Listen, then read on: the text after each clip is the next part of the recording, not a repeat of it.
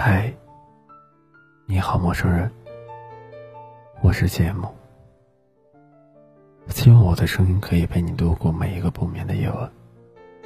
也可以在微信公众号上搜索“听儿 FM”。今天晚上我们要说的话题是：喜欢就去追呀。我们总是感慨，为什么我那么爱他，他却始终无动于衷。于是我们就长此以往来折磨自己。我们甚至没有发现，我们从一开始就犯了一个致命的错误，那就是用我们以为的方式去爱我们所爱的人。我们爱吃橘子。于是便把所有的橘子都留给那个我们所爱的人，并非要他全部吃完，才算没有辜负我们的那一份执着。可是我们并不知道，也并没有去询问他究竟爱不爱吃橘子。于是我们爱的人承受了太多我们自身给他带来的困扰。是啊，那些我们一口都舍不得去吃的橘子，全部留给了他。我们也会委屈的去想：我多少次想去吃都忍住了，为的就是把它们全部留给你。殊不知，他最爱的，竟是你始终不喜欢的苹果。于是你放弃了好多，也终究没能赢得他的心。很早以前就听过一个故事，故事的女主人总是把自己爱吃的蛋黄留给丈夫，而丈夫分明爱吃蛋白。长此以往，夫妻二人从未吃到自己爱吃的一部分。可是，如果他们提早就告诉对方，自己需要什么样的爱，还至于这样吗？为什么你不去早点问他，亲爱的，你究竟喜欢什么？我去拿给你啊！又何必大费周折，却始终没猜中他的内心所想？爱情这东西，哪有什么面子可讲？喜欢就去问，想见就去见，哪来那么多猜测猜忌？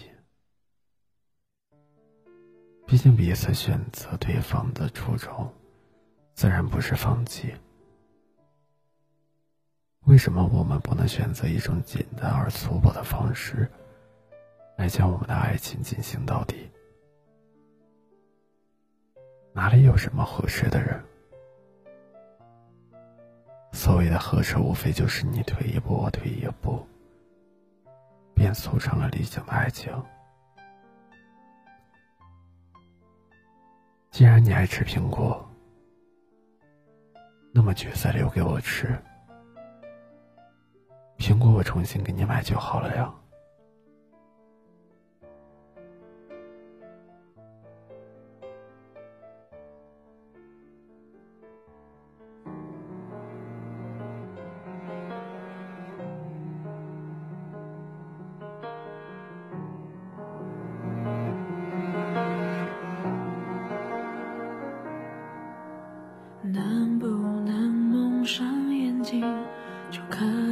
伤心？